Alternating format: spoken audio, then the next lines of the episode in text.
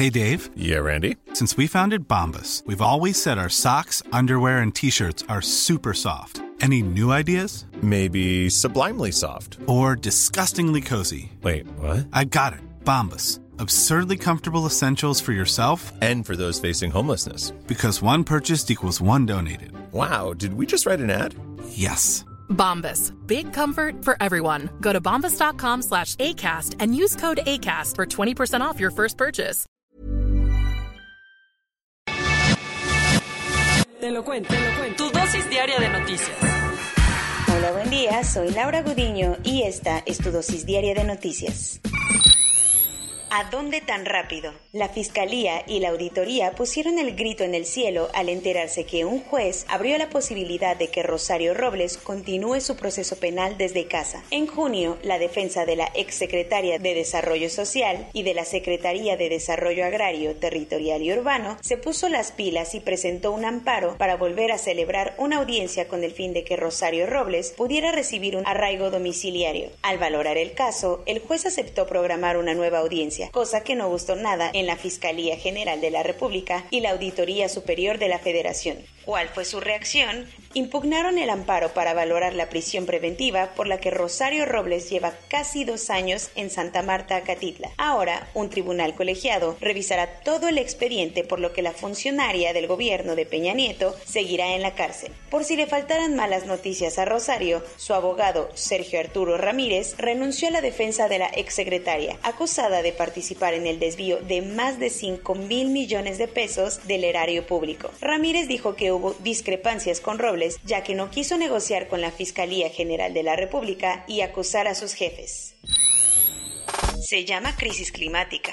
Alemania está viviendo las peores inundaciones en las últimas décadas, que ya han dejado cerca de 60 muertos y decenas de desaparecidos. Las torrenciales tormentas que han azotado el oeste de Alemania han ocasionado que los ríos de las zonas se desborden, las presas están a punto de estallar y cientos de coches, casas y hasta calles sean arrastradas. La zona más afectada está entre los estados de Renania-Palatinado y Renania del Norte-Westfalia, el más poblado del país. Según los últimos reportes, unas 58 personas han muerto, la mayoría ahogados en sus sótanos, mientras que se contabilizan decenas de desaparecidos. Más de 200.000 personas en todo el país se han quedado sin energía eléctrica e incomunicados por el bloqueo de carreteras y vías del tren. Pero Alemania no es la única que le está pasando mal, porque otras seis personas murieron en Bélgica, mientras que áreas de Francia, Luxemburgo y Países Bajos también han registrado severas inundaciones. Mientras esto pasa en su país, Angela Merkel anda en Washington entrevistándose con Joe Biden, en lo que parece ser su última visita oficial a Estados Unidos como canciller de Alemania.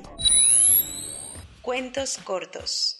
Citando a un funcionario top del gobierno israelí, The New York Times publicó ayer que Israel se ha negado a extraditar a México a Tomás Cerón por la postura que tomó el gobierno de López Obrador en la ONU a favor de investigar posibles crímenes de guerra contra palestinos. El gobierno mexicano acusa al exdirector de la Agencia de Investigación Criminal de Tortura y Desaparición Forzada mientras encabezaba las investigaciones por el caso Ayotzinapa. Todo indica que las relaciones diplomáticas entre México e Israel no pasan por su mejor momento y como no hay un tratado de extradición, Israel está retrasando el envío.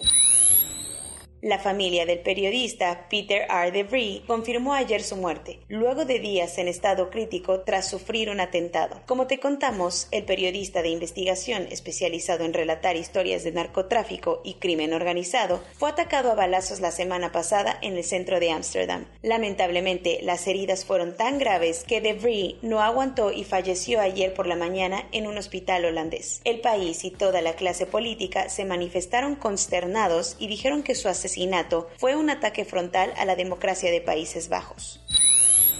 Líbano no ve salida a la crisis social, política y económica en la que está sumergido desde hace años. Prueba de ello es que Saad Hariri, el primer ministro en funciones, presentó su renuncia después de 10 meses de no lograr formar gobierno. Hariri asumió el cargo en octubre pasado con el encargo de negociar entre las distintas fuerzas políticas y poder formar un gobierno sólido. Pero como no lo consiguió y su relación con el presidente Michel Aoun cada vez estaba más tóxica, decidió tirar la toalla. Lo peor de todo es que la economía del país está en niveles gravísimos.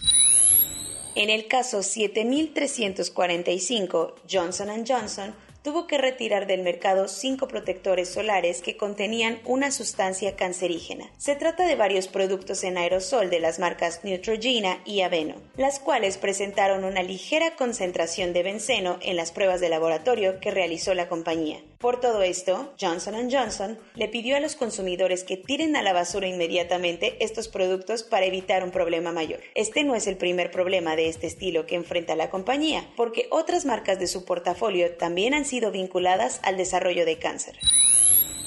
En Inglaterra no están dispuestos a dejar que los racistas se salgan con la suya, así que ayer detuvieron a cuatro personas por agredir en redes sociales a Marcus Rashford, a Don Sancho y Bukayo Saka, jugadores afrodescendientes de la selección inglesa que fallaron sus penales en la final de la Euro. La unidad de policía de fútbol del Reino Unido, dependiente de la Policía Nacional, anunció que lanzó una investigación por agresiones de odio y ya se puso en contacto con muchísimas plataformas digitales para acceder a sus bases de datos. Según las autoridades, todos los agresores pagarán las consecuencias.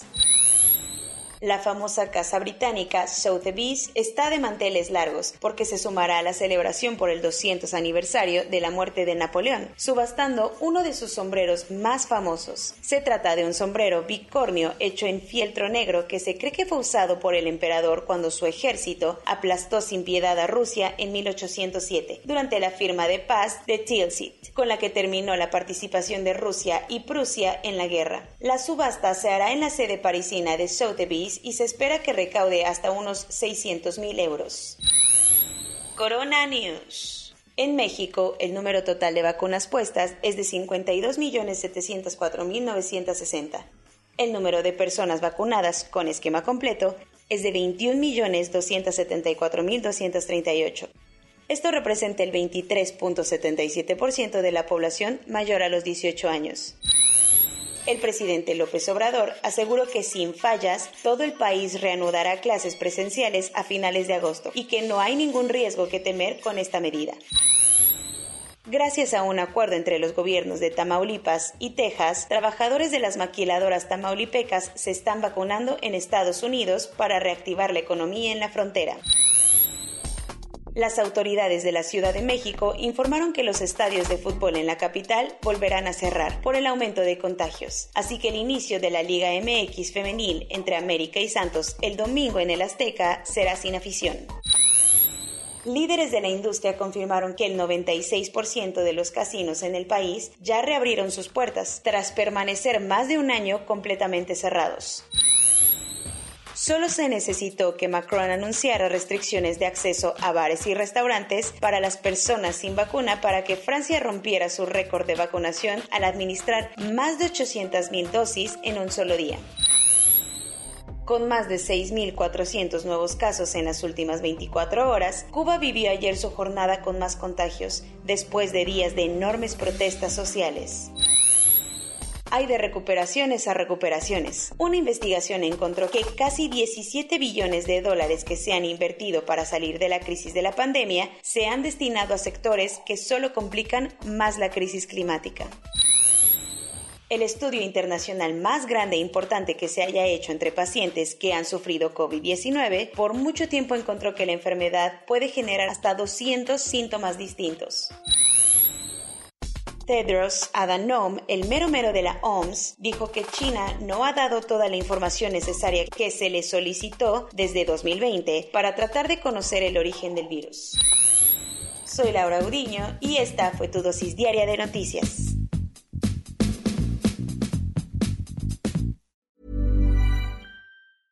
Hey, it's Paige DeSorbo from Giggly Squad. High quality fashion without the price tag. Say hello to Quince. I'm snagging high-end essentials like cozy cashmere sweaters, sleek leather jackets, fine jewelry, and so much more. With Quince being 50 to 80% less than similar brands. And they partner with factories that prioritize safe, ethical, and responsible manufacturing. I love that. Luxury quality within reach. Go to quince.com slash style to get free shipping and 365 day returns on your next order. Quince.com slash style.